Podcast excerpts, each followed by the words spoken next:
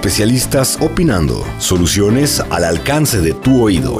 Expertos hablando. Haciendo escuchar su voz. La voz de los expertos. Soluciones enfocadas a problemas de piso y pavimentación desde una perspectiva integral. El tema de hoy, pisos postensados. La voz de los expertos es traído a ustedes gracias a Grupo RCR.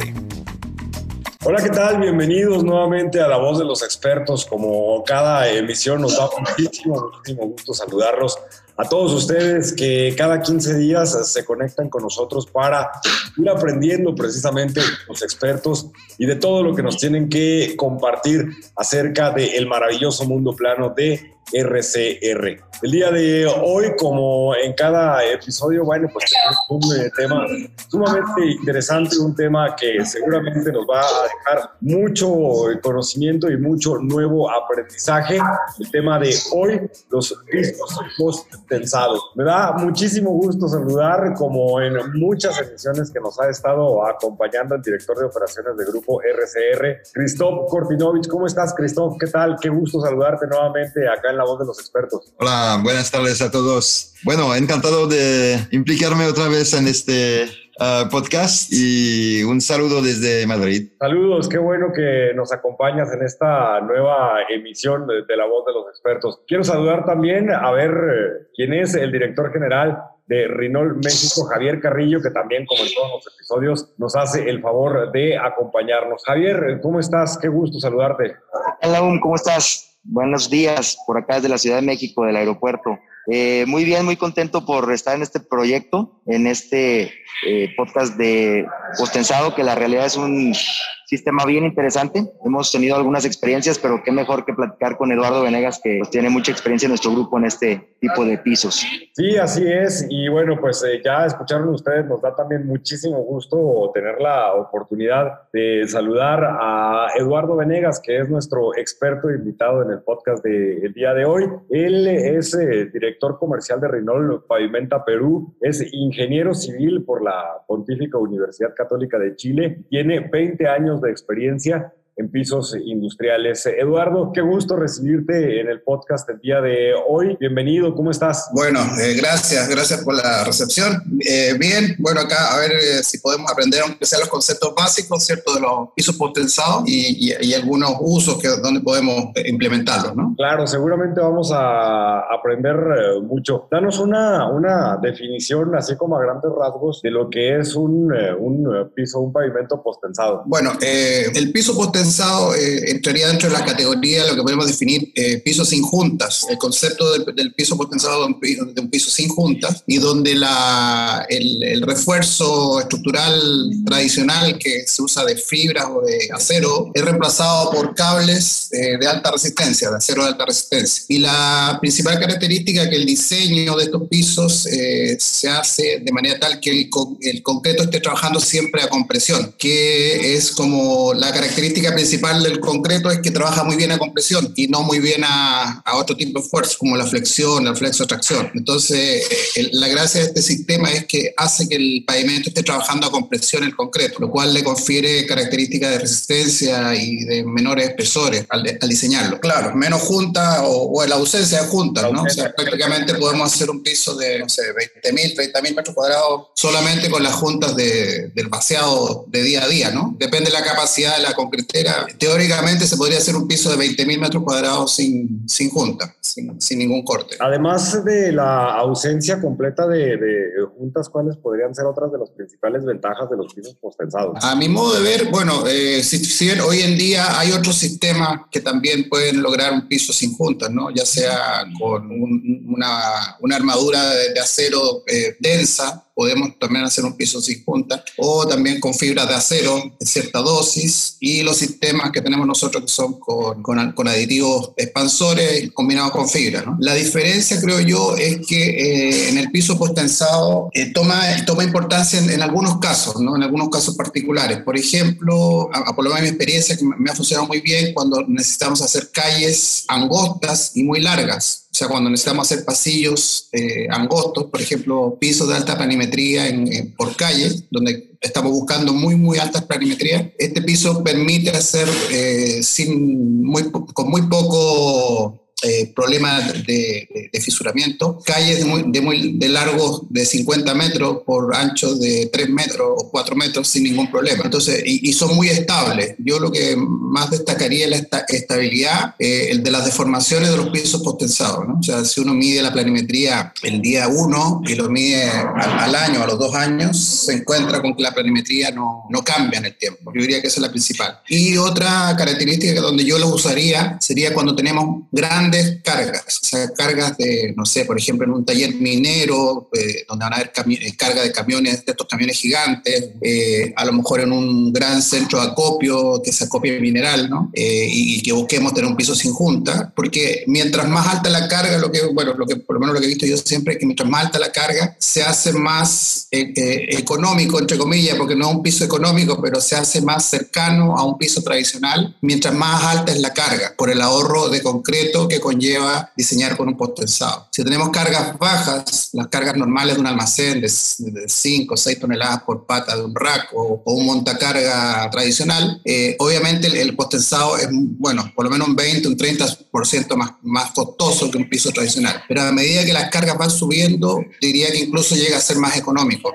un piso potensado. Eduardo, ¿nos pudieras hablar de qué ventaja pudiera tener el potensado o no para minimizar el alabeo de los pisos? Claro, por supuesto. Eh, eh, eh, uno cuando ejecuta un piso potensado y, toma todas las precauciones de ubicación de cables y, la, y tiene el cuidado de, en, los extremos donde, inicia, donde uno va a hacer el potensado, el, tensado del cable, bajar los anclajes a una cierta posición que siempre se define en los planos, hay, hay, ausencia total de prácticamente el alabeo, ¿no? porque el, piso al estar comprimido y al estar el cable al bajarlo y al hacer la compresión, el piso queda presionando contra el suelo, ¿no? entonces no tiene ninguna posibilidad de, levantarse. Entonces, por lo menos nuestra experiencia es que cuando se, hacen bien las cosas, eh, no, no, no, no hay alabeo. El piso está siempre apoyado en el, subsuelo. Ah, Eduardo, siempre hay este debate entre adherido, no adherido. Entonces, quisiera tener tu opinión y tu experiencia sobre las dos técnicas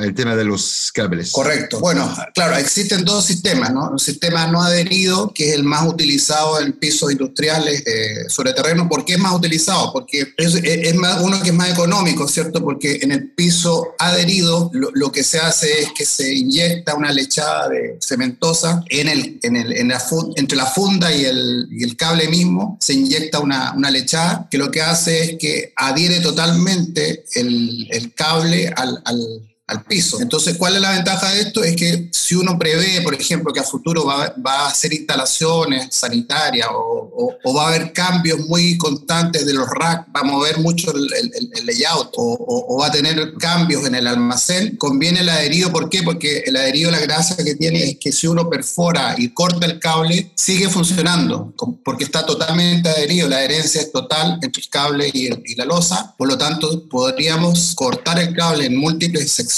y la losa va a seguir estando comprimida. En cambio, en el piso que es no adherido, si uno corta el cable, se despensa y ya pierde la, la propiedad de estar comprimido esa sección de concreto. Entonces yo diría que es dependiendo del uso y los, los cambios que van a haber en, el, en, en, la losa. ¿no? En, el caso, por ejemplo, de losas eh, de techo, de esas losas aéreas, eh, sí yo diría que ahí tiene que ser adherido, porque ahí generalmente van a haber constantes perforaciones para poder pasar instalaciones de un piso a otro. En cambio, en pisos, en pisos de sobre, sobre terreno, yo recomendaría usar el no adherido en general, porque igual al, al, hacerlo no adherido, se requiere dejar tuberías en la losa que salen y que estéticamente ya no se ve muy bien y, y, menos en un pasillo, ¿no? que nos puede hacer incluso perder algo de planimetría, ¿no? al tener constantes tubos que van saliendo. Esa sería la diferencia. ¿Económico? ¿Hay un impacto económico también? Es más económica, el, obviamente, el no adherido, ¿no? porque no, no, no, te ahorras toda esta lechada, que, que todo este proceso de inyectar lechada que es, costoso, ¿no? una lechada especial. También. Tienes más profundidad con el uh, no adherido. Aparte de la ejecución misma, porque al tener, imagínate tú, al tener una serie de tubos que van saliendo, ya la ejecución no es tan limpia, ¿no? Como cuando uno hace una superficie totalmente limpia sin, sin estos tubos que están saliendo. Sabemos que en RCR siempre se buscan como soluciones a la medida para cada cliente, pero ¿en qué casos específicos eliges poner un adherido o un no adherido, ¿cuál es el más recomendable y cuáles pueden ser las dimensiones más grandes que, hace, por ejemplo, hecho tú? Ya, mira, yo como, como a ver, eh, comentar recién, eh, de todas maneras, para pisos industriales, eh, especialmente si estamos buscando planimetría, de todas maneras yo recomendaría usar el, sistema no adherido, por facilidad de ejecución, por costo y por por, por estética, ¿no? Porque no, no, evitamos tener estos, todos estos spots que van a salir hacia arriba que hay que después eh, parcharlo, se puede decir. Entonces vas a tener una losa con muchos spots parchados que, estéticamente no se ve bien, eh, la planimetría tampoco ayuda mucho, ¿no? Y, y, es costoso. Entonces yo recomendaría siempre tratar de hacerlo no adherido, en la medida que se pueda. Y la otra pregunta era, la segunda. Dimensiones, las dimensiones, ¿qué tan...? Ah, bueno, eh, a ver, eh, eh, en mi experiencia, por lo menos, eh, yo he hecho losas de, no sé, 30 mil metros cuadrados, sin juntas, ya sea algunas en calles de 4 metros y otras en grandes paneles de, no sé, 1500, 1800 metros cuadrados diarios, ¿no? Conformando una gran losa de 30 mil, 40 mil metros. Es la, experiencia que he tenido yo. Ahora, como toda la vida, tiene sus su partes, a lo mejor que podríamos decir su, talón de Aquiles, ¿no? en el caso del potensado, lo que hay que tener cuidado es con todo lo que es el contorno del, del o sea, el, borde. ¿Por qué? Porque al ser un piso monolítico de 20.000 metros cuadrados, imagínate una losa de 20.000 metros cuadrados, a diferencia de un piso tradicional, por ejemplo, si comparamos el más tradicional que tiene cortes cada 4 metros, al final cada pañito de 4 metros se contrae por su módulo de contracción, ¿cierto? Y va a tener una contracción milimétrica cada pañito de 4 metros, de 4 por 4. En cambio, en una losa de 20.000 metros cuadrados, que es monolítica, todo el, todo el acortamiento por la contracción del concreto, por el secado, que es normal en el concreto, se va al borde. Entonces en los bordes sí podemos tener movimientos grandes de 5 centímetros, 6 centímetros de acortamiento. Entonces eso hay que preverlo en la etapa de diseño, ¿no? Porque eso nos puede causar algunas problemas, eh, puertas, niveladores, ¿cierto? Hay, que hacer muy bien los, los, diseños y hay que, por eso hay que tener experiencia en esto, no, no, hay que prever muchas cosas, ¿no? Cuando uno está haciendo el diseño y la construcción, obviamente. ¿Y cómo, cómo vas a tratar estas juntas que se abren mucho, varios centímetros?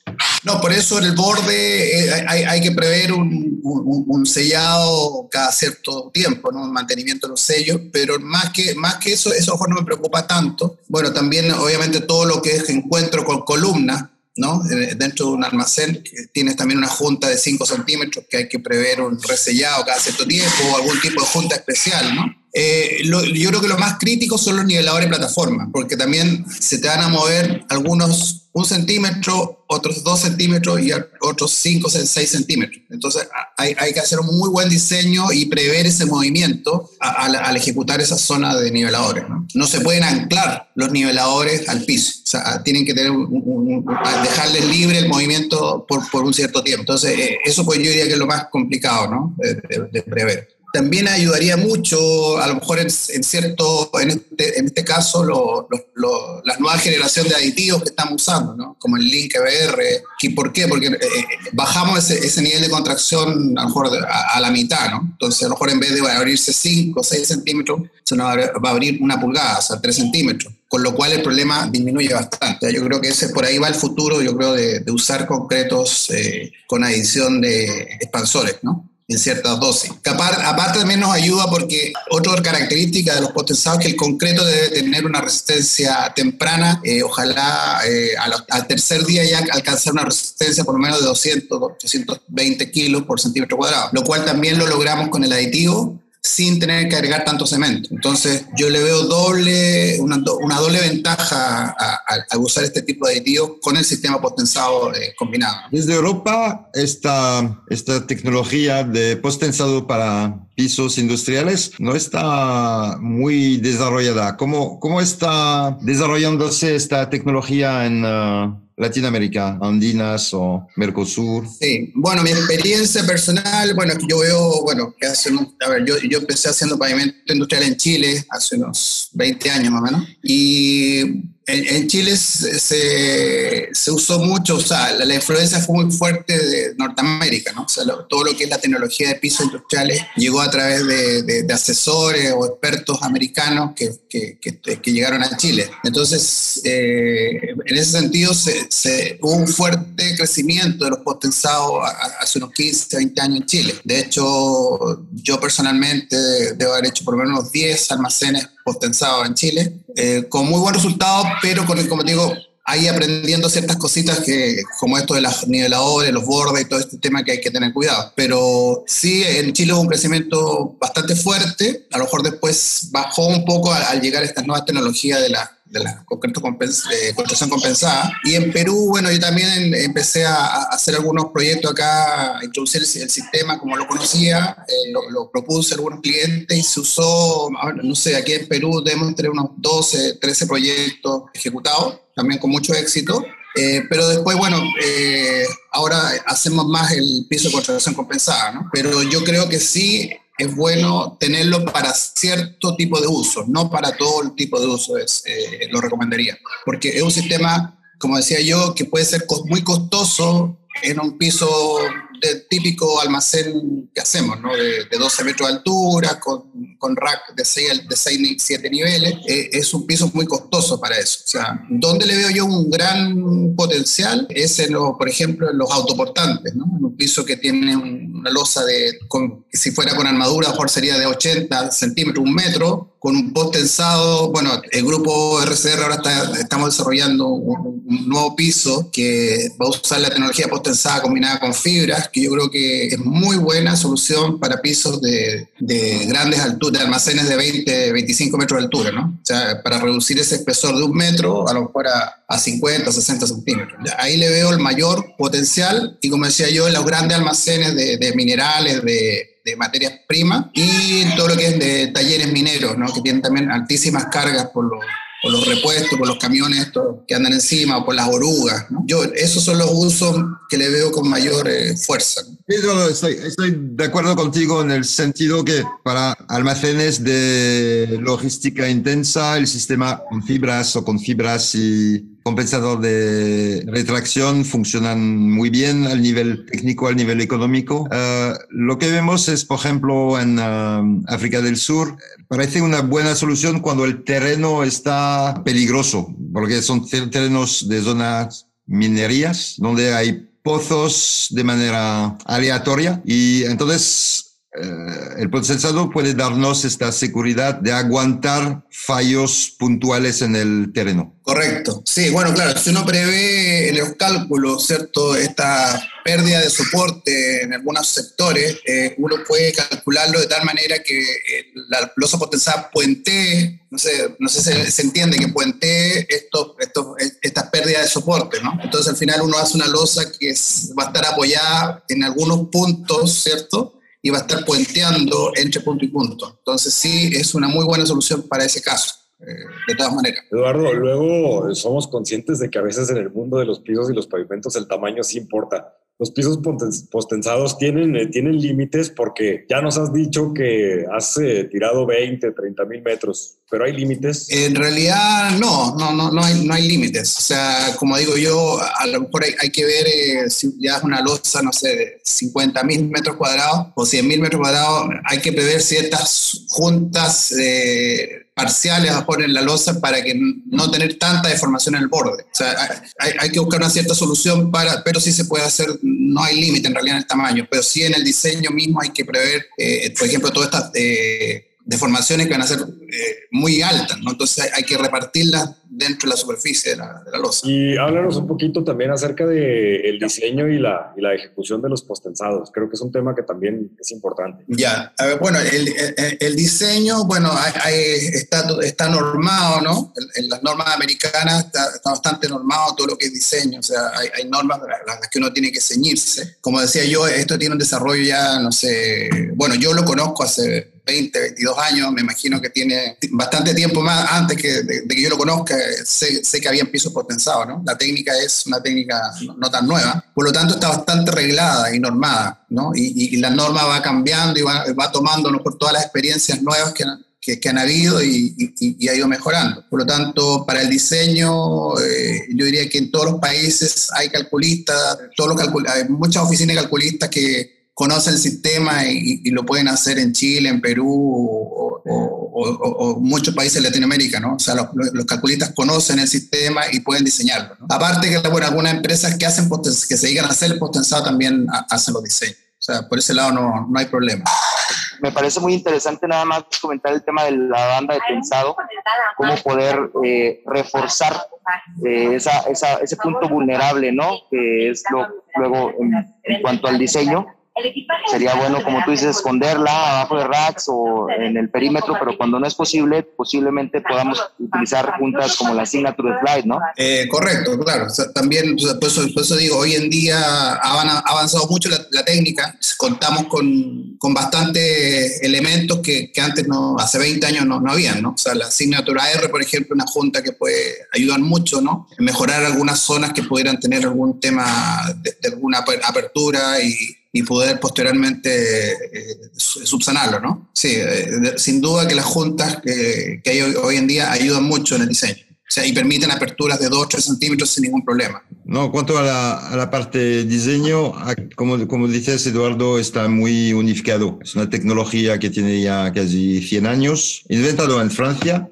uh, mucho más aplicado en temas estructurales, puentes uh, o o pisos elevados, por supuesto, pero al nivel de cálculo está, está muy unificado al nivel internacional, hay pocas diferencias entre cómo se calcularía en Francia, en Alemania o en Australia o, México. Entonces es una tecnología bien, bien conocida, bien probada por ingenieros, se estudia y es, es algo muy estabilizado.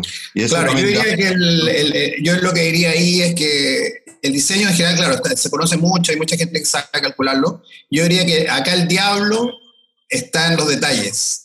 Ahí está el diablo acá. O sea, si uno no se conoce los detalles constructivos y no conoce cierto, eh, no tiene experiencia de esto, ahí puede estar el diablo en este tema. O sea, eh, porque constructivamente hay una serie de, detallitos que uno tiene que saber, ¿no? Que va aprendiendo con, con la ejecución de estos pisos eh, por ejemplo, todo lo que hablaba los bordes, los encuentros con, con columnas, eh, hay que hacer cierto refuerzo en algunas zonas donde se pensa, eh, la, posición de los anclajes, hay una serie de cosas, ¿no? El, tipo de cofrado que es distinto, que es un cofrado que va perforado. O sea, hay, detallitos que, que, uno tiene que saber, ¿no? Los concretos, la elección del concreto también es muy, muy importante. O sea, no es cosa de llegar, porque uno tiene que al tercer día ya tensar todo el cable, no puedes esperar 28 días para tensar un cable, ¿no? El cable al tercer día tiene que estar tensado al 100%. Entonces,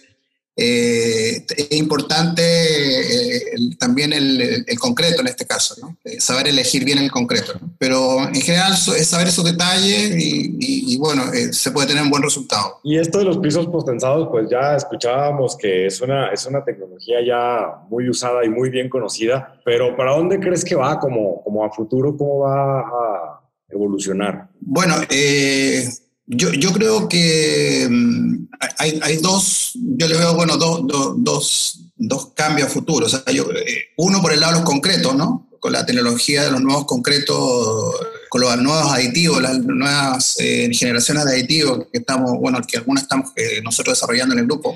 Eh, yo le veo por ahí un gran cambio y una mejora, por tanto, al, al, potenzado. El otro en el diseño, que nos, estamos nosotros también eh, con nuestra empresa Monoflor, que, que, es la que ve todos los diseños del grupo, está desarrollando nueva, una, una, nueva tecnología en el fondo que está combinando lo mejor del potenzado con lo mejor de la fibra, con lo cual debería ahí uno, uno más uno sumar tres y no dos, ¿no? Esperamos. Eh, yo creo que sumamos las dos tecnologías, debería haber un, salto tecnológico ahí en, ese resultado. ¿no? Eh, yo lo veo por esos dos lados el, futuro ¿no? de, de, estos pisos. Así es, pues te agradecemos mucho por el momento que nos hayas conseguido la visita a este podcast. Creo que estuvo muy interesante el, el tema ¿Algo que desees agregar que se nos haya pasado por ahí comentar? Eh, no, bueno, yo creo que hemos tocado los puntos principales, ¿no? Los usos, los, eh, costos, eh, hacia dónde va. Yo diría que en, resumiendo es una tecnología, así resumiendo todo lo que hemos hablado, es una tecnología que es interesante conocerla, es una tecnología que tiene usos bastante específico donde funciona muy bien, pero no es para todo tipo de uso. O sea, en este minuto hay una variedad de abanico de tipo de, soluciones de diseño y esta, esta tecnología tiene su nicho de mercado bien definido. O sea, como decía yo, en general para grandes cargas la veo con un muy buen muy buen eh, desarrollo de futuro. Y para pisos que, van apoyados en terrenos que no sean tan eh, de, de, muy buen soporte o que tengan soporte, por ejemplo, en de pilas de concreto o pilas de, de, piedra, ¿no? O sea, en ese caso también yo le veo bastante buen uso porque ahí tenemos que puentear también entre pilote y pilote eh, con la losa y en este caso el potenciado lo, haría, lo, hace muy bien. Yo diría que eso son básicamente el resumen de lo que hemos hablado. Pues agradecerte muchísimo que nos hayas aceptado la invitación a la voz de los expertos. Esperamos contar